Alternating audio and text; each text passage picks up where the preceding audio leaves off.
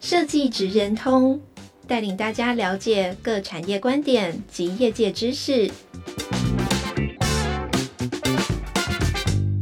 以设计的角度切入，让大家理解各产业中设计职人的成功关键或必备技能，快速掌握产业与设计脉动。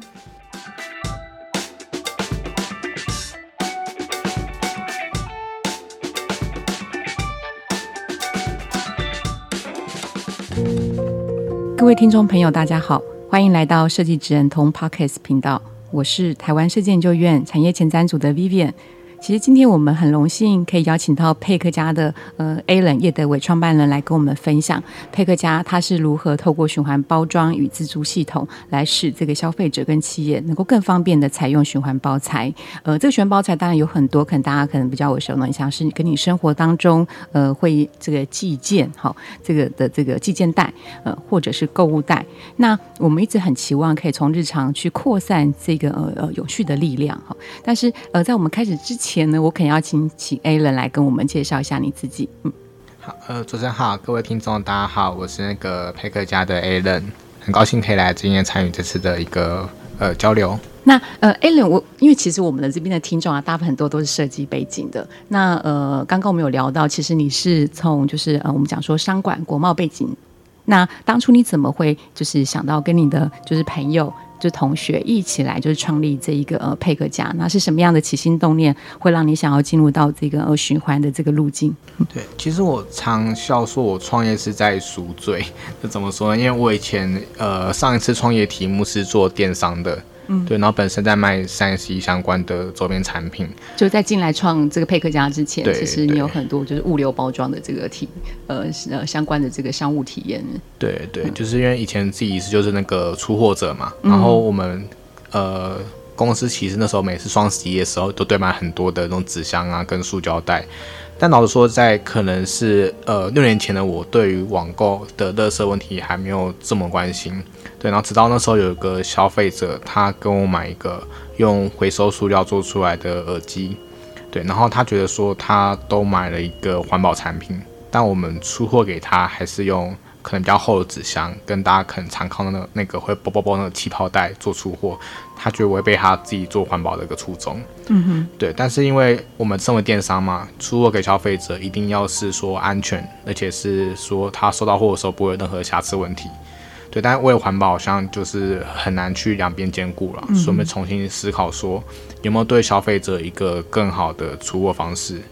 因为我们相信消费者买东西的时候，应该只是想要产品安全的送到手上嘛，不是想要买一堆不必要的包装。嗯，所以就开始研究说，怎么样透过包装的设计以及一个新的商业模式，来重新塑造一个呃我们台湾的一个循环经济的可能性。嗯哼，那当初你是怎么样找到你的就是好朋友一起而跳下来做？我们我印象中最深刻应该是在你们刚开始创业的那一年，其实那个呃循环的包装袋其实非常的亮眼。好，那呃当初是怎么样找到你的这个呃好伙伴一起说服他进入到这个领域？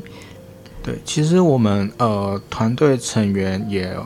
就是呃，陆陆续续就无论加入或离开，其实也蛮多位的，嗯、对。然后我觉得一块是大家彼此的愿景是一样的，就像刚刚那个你有主持人有提到说，我们同成员有个是设计师嘛，嗯，对他也是原本就想要做循环包装的题目，是他的毕业的专题，嗯，对。然后看到我们这样子在做事情之后，他觉得跟他想要做的很相近。就加入我们团队。嗯哼，那有些我们的伙伴，他可能是来自物流背景的，他可能是第三方仓储啊等等的，他自己觉得说，其实他在看待他们产业的包装问题也很严重，或是来自电商产业的伙伴。嗯，对，我觉得蛮多的，我们伙伴是因为认同这件事情的价值，跟我们想要达成的一个。呃，让台湾真的对，嗯、我们希望台湾变成是一个零浪费的网购国度这件事情。嗯哼嗯哼，好，这真的很不简单，因为我们都知道在，在呃运输的过程当中，我们很难控去控制，就是我们的寄件或是 deliver 的这些司机，他们会怎么样，用什么样的方式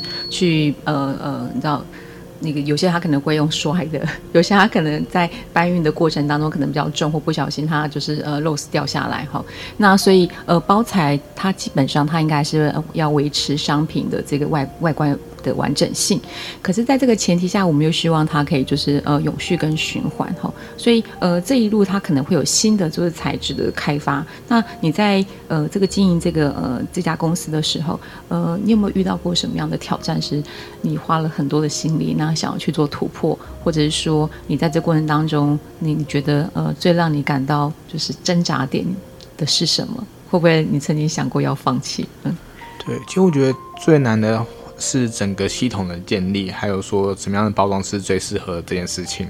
那系统的建立的话是，是大家想象一下，就我们包装是需要一个归还据点去做归还嘛，也需要有电商的配合跟物流的配合，所以它需要的生态系伙伴还蛮多人的，包含要足够的电商愿意是使用循环包装。要足够消费者愿意去选用循环包装，还要足够多对于消费者方便的归还点，可能无论是超商啊、量贩店或者社区，或者是物流愿意来做回收。可是，在二零零九年我们刚成立的时候，其实只是几个学生出来创业，没有任何的资源，然后我们也不是富二代，也不认识什么人，嗯、对，所以当我们去推这件事情的时候，呃，我们大概拜访了三百多家电商，那基本上所有人都拒绝我们。因为当换位思考也合理啊，因为我们没有任何的归还点。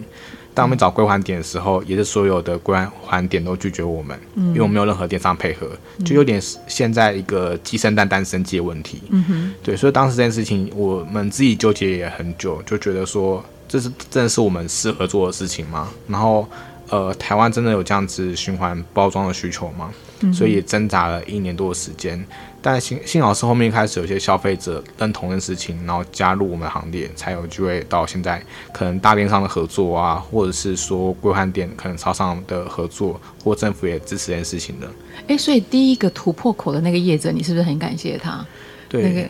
是。呃，连锁店哦？对，其实我们一开始反而是先从呃电商的话，我们找的是社会企业电商，嗯，他可能是卖环保产品，他们的理念跟我们是相近的。嗯、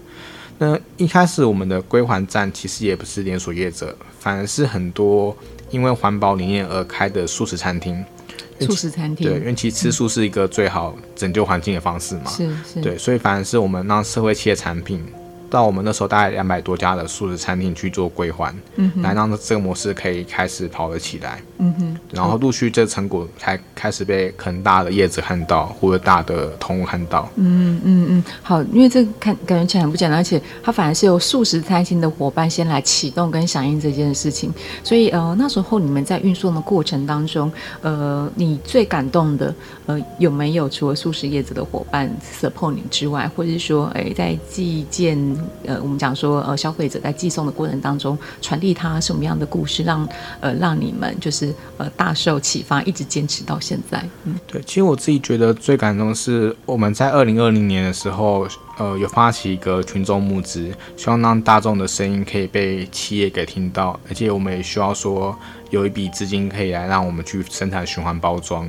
对，然后那时候大概募了六百万左右的资金，是来自民众的支持。嗯、然后其中有一个民众就呃对我们影响很大，他是在连锁企业工作的一个协理。嗯，嗯，对，然后他就看到我们案子，他自己觉得是蛮感动的，希望说把案子可以加入连锁企业的体系里面。嗯，对，但他自己有提到说，因为我们是一家很新的新创公司，万一说我们的提案最后是失败的话，他们他自己职涯可能会被一些影响。嗯，对，但他还是很认同一件事情，就是努力帮我们把的案子往上呈报，嗯，所以才后续有越来越多企业一起。效仿相应的事情。OK OK，他拿他的生命做赌注啊。那呃，我觉得遇到好的伙伴，其实是一件很困难的事，就是可遇不可求。好，那在其中，就是除了带你们就是呃推广，就是我们讲说土 C 或者是土 B 的用户之外，也需要就是来自于上游端，就是材质或者是制造厂的 support。好，那呃，在这个呃材质跟这个包材上面相关的永续材料开发，你觉得其他最困难的是什么？你们当初的设计是怎么样去做界定？呃，要开要采用哪一样的材质，或是用哪一种形态去做这个包覆？呃，其实我觉得一个很困难的点是我们包装会经过很多人手上。就对于电商来讲，它要好出货。然后对于消费者可能要好看性啊，还有方便归还的事情。然后对于归还通路而言，它是需要好收纳，不会占太多空间。不然，因为连锁企业其实平销是很重要的，如果占太多空间的话，它也很难做回收。然后最后是对物流来讲，是出货不会有问题的。还有说，针对整环境，它是有减碳的一个贡献。所以当初我们在找材质的时候，也找了很久，就测试大概八种以上的材质。就无论是像回收的 PET 啊，跟 PP 或 PE 等等的，然后整个颜色跟结构其实也调整了，大概有七个版本以上了。嗯，因为我记得最最早好像有点是呃淡灰色、灰白色，但后来现在好像全部都统一改成黑色哦。对。那呃，这个最大的差异是因为使用者他的模式吗？这边有个蛮有趣的原因，就是呃，第一个是因为呃，物流或超商店员其实会蛮习惯在包装上面写。可能手机末三码或住家的一个地址等等的一些记号，但如果这记号被写上去的时候，再做清洁就比较困难一点点的。嗯哼，对。然后第二个，其实是我们发觉到一个蛮有趣的现象，就包装其实不能做得太好看，会被会被杠走，是不是？消费者没有人在家里，没有人愿意归还。对，所以我们就做的就是他要呃出更好看又不能太好看的一个中间值。嗯哼，对。所以我们原本开发很多什么。很多样颜色的包装，后来就回到黑色这件事情。OK，是因为呃每个人他都想要自己收藏起来，然后可以，可是他如果自己循环也还不错啊。你们有没有想过，就是说他循环的越久，你们可以收的越多？对，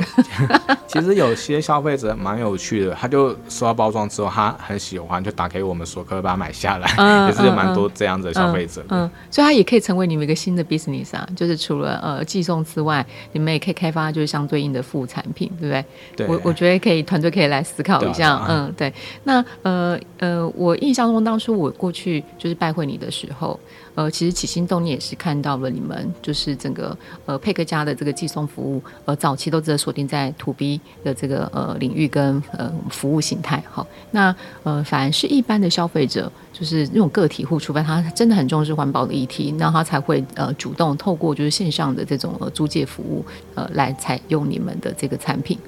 那呃，可是我们也很期望，就是呃，这个服务它可以更广泛的扩散到呃更多的呃单一的，我们讲说呃需求者，他可以知道我们其实在呃物流包装的呃系统当中有一个它是友善于地球、友善于环境的，嗯，那所以那时候我很呃冒昧的直接找你说，哎，我希望。有没有机会开发一台，就是可以让呃消费者好或者使用者，他可以呃在某个地点，他可以自助归还。那呃即使在不同的地方，比如说这个呃大厦好或者是园区，大家可能都可以很方便的呃去做寄送，因为不见得每个地方它都会有就是连锁店，它可以 support 你们的这个租借服务。对，所以当初我在跟你提这个 idea 的时候，你那时候的想法会不会是什么？是不是会觉得太 crazy？嗯。对，其实很感谢那时候就主持人来也跟我们讨论这次的一个机会，然后对于我们也是一个蛮大的突破。嗯、就我还记得说那时候有去一个展会嘛，嗯，然后我们自己的粉丝其实很喜欢那样子的一个成品，就来找我们说这件事情会在哪里去发生。嗯，所以我觉得它是一个蛮好，就是让呃 C 端消费者对于永续的一个实际上他可以做一些行为。对，然后这件事情其实他们也很期待说。无论是自己生活的，像你刚刚提到的办公场域啊，或者是一些商圈，可以看到这样子的一个服务，那可以自己决定说，我今天可以直接就做使用，而不用等到 B 端先使用之后，还还能去被迫呃做出一个这样的选择。对对对，嗯，所以我们自己很开心有这样的机会。OK，谢谢。对，因为我们其实呃应该也算是呃在很短组成这一个共同开发的 team 好，然后也是算是呃图。有没有突破你们过往开发产品的时程呢？因为好像这次不用用不到超过一个半月。对，其实超级快的，因为过去开发一个产品可能需要半年到一年以上的时间呢。对，就过往你们开发系统可能要半年到一年嘛哈。我们这次用了敏捷式的手法，然后协同不同的像 Look 哈，就是呃合作伙伴呃一起进来。那呃，但因为在过程当中，我会也发现了一个点，就是呃未来的。智慧科技的运用，它或许可以加速呃呃，就是这个呃商业服务流程的这个我们讲说呃扩散哦，因为在你们系统里面，可能用手机它就可以直接很容易的去做这个操作。那你自己个人认为，就是呃 AI 或者是呃我们讲说数位转型对您公司的影响，呃或是团队或是呃到你的这个呃土 C 端或土 B 端的这个服务，它会带来什么样的改变？嗯。我们自己觉得有可能三个层面是 AI 或者数位化可以帮我们的。就第一个，其实我觉得蛮重要，是在整个物流体系的建立。因为过去无论是归还点跟物流的派收，如果用人工去计算的话，其实很没有效率，而且也不精准。但现在其越来越多 AI 工具可以加入做点事情的导入，让我们知道说怎样的一个路径是最适合的路径。然后第二块，我觉得是整个减碳这件事情的一个评估，不管是说材质面，或者是说它的流程面，怎样透过这样子的数位化系统，让我们去做追踪。比方说我们的包装的可能它的一个身份认证跟它的整个路径，或许未来其实有蛮多人建议我们可以上区块链。去做这块的一个整合哦，区块链是吗？嗯，对，因为减碳其实它是需要不可被篡改的事情，所以其实蛮多人提交区块链的概念。对，然后第三个是我们希望可以提供消费者更好的体验，嗯，或者是说对他而言的专属的，无论是优惠啊，或者是某个身份，那这就很需要仰赖说我们对于消费者的了解，无论他可能过去他的购物体验的一些呃。方式，或者是我们给他的一些线上跟线下的服务，其实蛮多需要数位化工具，才不会是比较，呃，可能因为以前传统的沟通方式可以传达资讯比较少，但数位化其实可以含 năng 量的一个体验会比较多。嗯，所以我们觉得有这三个方式是可能 AI 跟数位化是蛮好去帮助我们优化整个体系的部分。OK，好，呃，因为你刚才提到了使用者的这个经验跟使用体验，那其实我们在这个这次的 project 里面，我们也特别导入了就是使用服务流程这件事情。那您觉得就是在过往，呃，在公司内部，就是因为过去好像你们比较少，呃，会用就是呃服务流程的这个 roadmap 来去做这整个就是未来的呃商品的开发或服务的这个优化。那呃，您在体验过就这次，就今年我们导入了就是呃使用者体验跟服务体验。服务设计的这个 roadmap 之后，你觉得它最大的差异是在哪里？就是是呃，比如说它观点，好，所以我这 mindset，它协助你们在哪部分，就是重新呃打开了视野去思考。呃，我觉得第一个是对于我们本身团队而言，就是过去可能每个人针对于整个流程的想法，其实都会不太一样，或每个认知的点会不太一样，会有一些对于彼此针对某个目标的差异性的，可能无论是冲突啊，或者是意见不合。但透过这次合作的方式，其实我们把无论是利害关系人跟流程面，或者是我们想要的一些资源面，其实拆得非常细，嗯，就大家可以更好的分析说，我们现在在哪一个思考维度来看这个整个，无论是体验啊，或是我们的商业模式要怎么样去做优化，所以这块对于团队的思维其实打开了蛮多的。对，就自己印象深刻，就是说我们团队现在开始讨论事情，也在采用这类似的方式来加速我们可以给可能客户啊跟消费者更好的一个呃结构面的一些。设计，嗯哼，对，然后呃，第二个部分，我觉得是说可以更深化，说消费者他整个使用我们服务之后，他无论是他的呃心情啊，或者是说他操作的一些体验，或者是一些相关的一些细节，我们都会很细的看得到他是怎么样参与这个过程的。但在过去可能我们就要少思考这件事情，嗯哼，所以。我觉得它真的是让我们站在无论是消费者或者是我们客户角度来看事情，对我们讲是一个很好的思维转换。嗯哼，也更容易加加速这个成功的路径嘛。对，好，对。那呃。呃，毕竟这一个就是我们讲说自助式的哈，或者半自助式的这个循环包材，其实它是跟过往你们的呃系统模式是不一样的。那你觉得呃，在呃之后它要扩大在各个就是全台的各个点，你会要遇到哪些的挑战，或者需要哪些的伙伴来呃，就是跟你一起来去做这一个呃成长？呃，我觉得第二部分是，呃，这样的自助机台，它的商业模式，我们有它的期待点嘛，然后这个期待点可能跟我们的合作伙伴能不能取得一个共识是，呃，可能在一年后我们需要去做很精密的讨论。嗯，对，比方说，他消费者期待他是在商圈或者企业内部可以看得到嘛，那对于商圈的伙伴，可能是呃各种文创园区啊，或者是一些无论是百货公司，能不能放这样的自助的呃。相关的像机台，可能需要一些无论是租金啊，或者相关商业模式的一些讨论，嗯、或者是办公大楼可以不可以放这件事情，其实也是需要我们跟它 ESG 相关的窗口去做一个营运这样子。嗯，嗯，所以我觉得商业模式是一个还蛮重要的一块。嗯，然后有第二块是整个消费者的一个，无论是教育啊，或者是说整个行销的推广，需要同步进行。嗯不然，对于可能我们的合作伙伴，假设他放的机台没人使用的话，嗯、也是一个可能一个困扰这样子。嗯、所以我觉得它是一个相辅相成的。无论对于合作伙伴或者消费者，我们都要同步去做更多的一个沟通。对，然后我觉得这是一个相对的困难点，因为可能新创资源也比较有限，嗯、所以我们也很期待说可以有更多呃听到这次的分享的伙伴一起加入我们，或者是你可能有些。空的场域，或是你本身就消费者的话，一起来支持这件事情啊。OK，就像那个呃绿卡一样，就是大家一起来呃，透过就是共享的模式来创造一个好的这个呃呃呃永续地球的这个经济发展。好，那呃，我我突然想到一件事情，因为我们曾经都是学生过，那呃，因为在你也呃从二零零九年就是提供这个服务开始去做推动，到现在你们一定呃也有一个就是呃基础的资料是。怎么样客群或形态的人，其实反而会是使用这一个，就是呃呃包装好，或者他的需求量是比较有这个呃，透过你们的这个服务价值之后，有比较大的改变。我我举个例子来讲，比如说学生，他是不是在你们的客群当中？因为其实校园好像蛮多学生，他们也会有很多的这个呃，自己本身也是一个电商，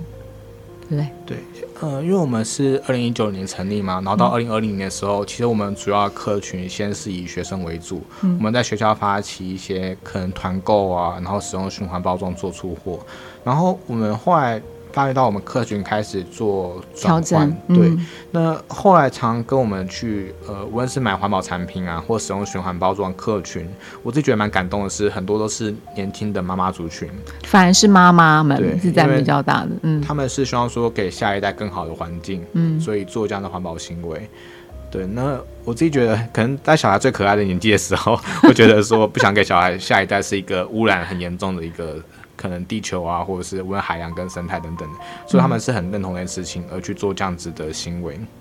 OK。好，因为这是真的还蛮大的这个那个不同的这个 TA 哦，就是我们本来以为是哎年轻的学生们应该是最 support 的，可能也许大家都比较呃追求快速或方便，反而在呃这个成长的机会点是透过了呃就是妈妈们来去作为一个推动。那呃因为在减塑呃上面，或是我们讲说要降低就是呃呃过量的这个包材，您觉得呃？设计它可以在这个这个部分怎么样去协助呃民众去提升这方面的意识，或者说呃你们自己投入了这么多时间呃以来，你会期望政府有哪些的 support 的这个呃呃工具好、来来扩大在这方面的这些影响力，或是看到这些成效？呃，我先讲设计的部分，对，就是其实对于消费者或我自己个人来讲，一个比较呃。有设计感啊，或是比较创新的东西，都会吸引我们大家注意嘛。所以我觉得，特别是一些新的服务或新的产品，可以透过一个好的设计去吸引大家眼球，而进一步他愿意去做体验。然后我觉得这一块，在这次我们的一个自助机台中，我们看到这件事情的可能性，因为很多人看到这个是一个。很呃亮眼、很创新的一个机台，他们愿意来问我们看看这是什么做使用，嗯、所以开启一些新的一个机会点。嗯、那刚刚提到政府面的话，我觉得政府是一个呃整个。市场怎么样去运作的制定者嘛，所以如果他可以透过一些可能指引啊，或者是一些法案，让更多企业跟消费者知道说，我们想做永续是一个呃势在必行，而且也是一个国际化的一个趋势的话，那或许会有越多越来越多企业跟消费者愿意投入这件事情。那、嗯、其实对于我们新创而言是一个很重要，而且是很好的 support。所以希望说，可能政府对于 ESG 跟永续化会有更多的一些作为跟一些对于我们而言的帮助。嗯，奖励方案。是不是？嗯，OK，呃，那另外一个就是，呃，你自己本身，我可以请你描绘一下，就是你自己本身怎么样？呃，你自己是透过什么样的行为去呃响应？呃，就是也许讲起所有是比较 serious 的事，可是你如何在这个生活当中比较达到比较好的 balance，就是呃降低。废弃物的这个增量，或者是呃，你要你因为这个过程，你改变了你哪一个就是呃平常的这个行为或者是习惯？呃，其实讲这个改变，我觉得跟我自己本业会有一些冲突。对，对，因为第一个是我其实以前是非常热爱网购的一个人，因为我很宅。嗯，对。但其实网购也某方面造成很多的包装问题，嗯、所以自从创业以来，我就减少很多自己网购的频率。你自己反而下降了网购的频率，OK。然后反而是会，我觉得一个是说在网购的时候重新新思考，说这东西是不是自己需要的产品，因为可能也。我觉得，因为以前做电商起家的嘛，我们会有很多数位化工具，让消费者觉得非买的产品不可。对。但如果回到说每个人都可以减少买一个不必要的产品的话，就省掉一个包装、一个物流或是一个不必该被生产出来的东西，嗯、我觉得它对地球是或许一个很大的帮助。嗯、相较于我们做循环包装而言的话，嗯、其实每个人少买一个产品，就两千三百万包装就或许的减少了。嗯。所以这是我的第一个在做的事情，就是每次购物的时候去多思考。对，可能也是因为创业比较穷一点点，所以会想比较多。OK，对。然后第二个就是，呃，自己去做一些生活的改变，去带动身边的人。就像我们团队的伙伴，其实都会自己带一些餐具啊等等的。嗯。那当我们自己把它拿出来之后，去或多或少会改变身边的人呢。就像我们办公室，如果有个人没带餐具的话，嗯哼，就是大家会盯着他看这样子。嗯哼。对，或多或少其实同才之间都有一些。影响跟那个一个好的影响力这样子。嗯哼，嗯哼，呃，所以你心目中未来的减塑的样貌，呃，会是什么？就是你觉得未来的生活，呃，情境假设啦，每一个人都少买一点，其实这对地球其实是好的，但因为它也对了你的这个服务在呃这个呃 deliver 的这个载体，它可能也会呃减少哈。那你会怎么样看待这样子的发展？或者说你呃期望呃是不是也因为这样子？的减少，它会创造出一个新的这个机会。嗯，对，其实我自己个人的或者公司的愿景是，我们希望说把选择环保的权利还给消费者，在他去做任何的行为，可能无论是买东西或者他生活中的一些场景，他都有一个选择环保的一个机会。嗯哼，对，因为其实我觉得消费是很难避免的，因为我们还是需要买东西，嗯、但是在买东西的同时，有没有对于我个人而言比较环保的方式？可能是使用循环包装啊、循环杯啊，或是比较环境友善的产品。嗯，我觉得这是我期待未来可以发生的事情。OK，对，呃。我最后再问两个问题哦，就是第一个，你有没有想要就是扩散这样的服务到海外的市场？哈，因为其实就像那个 FedEx，他呃，他们是一个跨国公司，那呃，大部分很多就是如果国际的这些包材或运输，它可以降低了对塑胶的使用量，或者对于其他就是无法回收，它只能使用一次性的包材使用量，其他的影响是非常大的。那呃，你对于未来国际发展的看法是什么？那第二个是。你会不会认为你们自己其实是一家社会型的企业？哈，因为其实，在做这件事情，它它必须要兼顾的就是社会的这个我们讲说呃关怀，然后呃呃这个环境的这个照顾，但是它也是在这个过程当中呃提供了一个很好的这个呃服务或商业模式。嗯，对，其实我自己常在我们公司的约会讲到我自己个人的理想。就我希望说，让台湾的环保可以被世界看到，而且让投资人相信说，投资社会企业是有可能对他而言，无论是资本上啊，或影响力都有一些投入的。因为我自己很相信社会企业跟社会创新的理念是值得被宣扬的。嗯，所以这件事情的话，我们在国际化有几个思考面。就第一个是我们会先锁定它是一个比较电商发达国家，而且连锁企业密集度很高，或者是比较。封闭式的一个体制的可能岛屿啊等等之类，嗯，所以我们有先锁定新加坡，嗯，因为新加坡其实地方算比较小，比较好控制它的范围，嗯、回收啊等等的，嗯，它电商也算是足够体制比较大，量，嗯，对，然后再是其实我们做蛮多 B to B 业者的合作，可能像是门市的配送或者科技的直接厂区的运用，嗯，所以我们会希望说可以在呃可能东南亚或者是说相关有台湾企业的一些。外移的代工厂去提供他们在厂区之间的循环箱的服务，嗯，对。然后目前有锁定几个国家，可能像马来西亚跟越南这块，是我们期待在两到三年后可以真的的让台湾的环保服务可以带到那边去。OK，好。对，然后再就是我自己个人希望说，让社会企业可以被更多投资人信赖啊，所以我们会很努力把这块的商业模式建立起来，希望让未来越来越多人知道说，其实投资社会企业传统会有个认知，它是一个非盈利组织，嗯，就它是一个不会赚钱、不会帮助投资人的方式。但我希望说，其实社会企业它本质是有一个商业模式存在的，它是可以规模化，或者是它真的是有机会上市柜等等的，这是我自己期待的方向。嗯、OK，好，对，因为我们也蛮呃期望看到就是您在国际上的这个推广跟发展，好，呃，来去建构就是更具有国际影响力的社台湾的社会型企业的一个代表。对，那呃有机会也可以到国际的像 COP Twenty Eight 或 COP Twenty Nine 明年呃去做一个就是。我们的交流，好，那呃呃，最后我还是要让你有工商时间哦，就是说，呃，一个新创公司它并在成长的过程当中，你一定会需要很多新的伙伴一起就你，你会呃期望未来怎么样的就是设计伙伴，或者是呃呃那个就是你的你的这个公司的文化，你会期望你进到你们公司的这个呃新鲜人，他有什么样的特质？嗯。呃，其实我们公司文化有几个部分呢，就第一个是我们喜欢团队合作人，相较于英雄主义的人，因为我们的模式其实无论是内部的团队，或者是跟外面的伙伴，其实都是有很深的紧密的一些合作。我希望他是一个一个有团队思维的人。嗯。然后第二个还是希望这个人本身是想要发挥影响一件事情，就无论对于环境他有一些热忱啊，或者是对于。可能弱势族群有一些热忱，我们希望这样子的人加入。嗯，然后第三个是他本身是有成长思维的。嗯，对，就是无论他自己的自学啊，或者是在工作中他有一个积极想要学习的地方。嗯哼，对，这是我们想要找到一个这样特质的。伙伴，OK，好，等于说有呃能够有团队合作的呃这个呃动机，然后他自己本身的这个学习的自主学习能力也强，他也可以呃很快速的适应就是环境的变化，也提出呃积极的构想，来让整个组织跟这个他的这个呃人生的职涯能够有个很好的发展，是你们未来期望的这个伙伴。我相信这个也在在我们在呃推展就是永续跟呃循环的议题里面，也很呃期望可以看得到有越来越多的就是 talent。未来的新鲜人才能够呃呃具有这样的这个潜力好，那呃非常感谢就是 Alan 今天对我们这个呃精彩这个我们讲佩克家这个成成长脉络，然后还有未来这个展望的一个分享。那我们也就是期许就是呃也希望更多未来的这个消费者或是呃其他的企业，他呃能够继续支持我们这样的这个理念。好，再次谢谢你，谢谢。谢谢